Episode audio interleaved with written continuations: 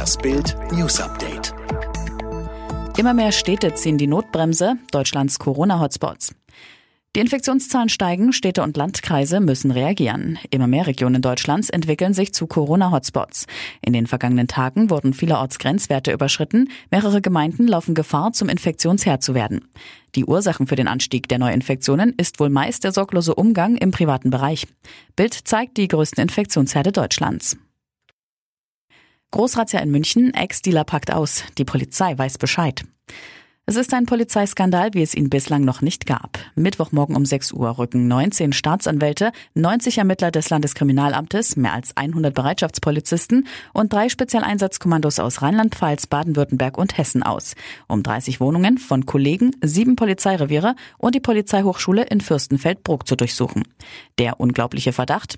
21 Münchner Polizisten sollen über Monate Drogen gekauft, konsumiert, aus der Asservatenkammer geklaut, weitergegeben und falsche Strafanzeigen geschrieben haben. Boris Spross Noah Becker hat sich blitzverlobt. Eine Blitzliebe wie ein Schmetterball. Noah Becker, Sohn von Ex-Tennisstar Boris Becker, hat sich verlobt. Die Glückliche ist Daria Marcias, arbeitet als Model und soll seit vier Monaten mit Noah zusammen sein. Becker war davor fast vier Jahre mit der niederländischen Künstlerin Taina liiert. Große Bildumfrage, die Wahrheit über den Sex der Deutschen. So genau wurde uns noch nie unter die Bettdecke geguckt. Der oder die Durchschnittsdeutsche hat vier bis fünf Mal im Monat Sex. Es sei denn, er oder sie ist Single.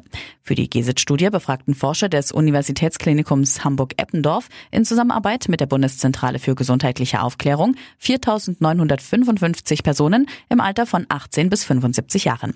Die wichtigsten Ergebnisse bei Bild. Dreiseitel, ich habe Angst, dass meiner Familie etwas zustößt. Der beste Eishockeyspieler der Welt ist ein Deutscher und spricht im Bild.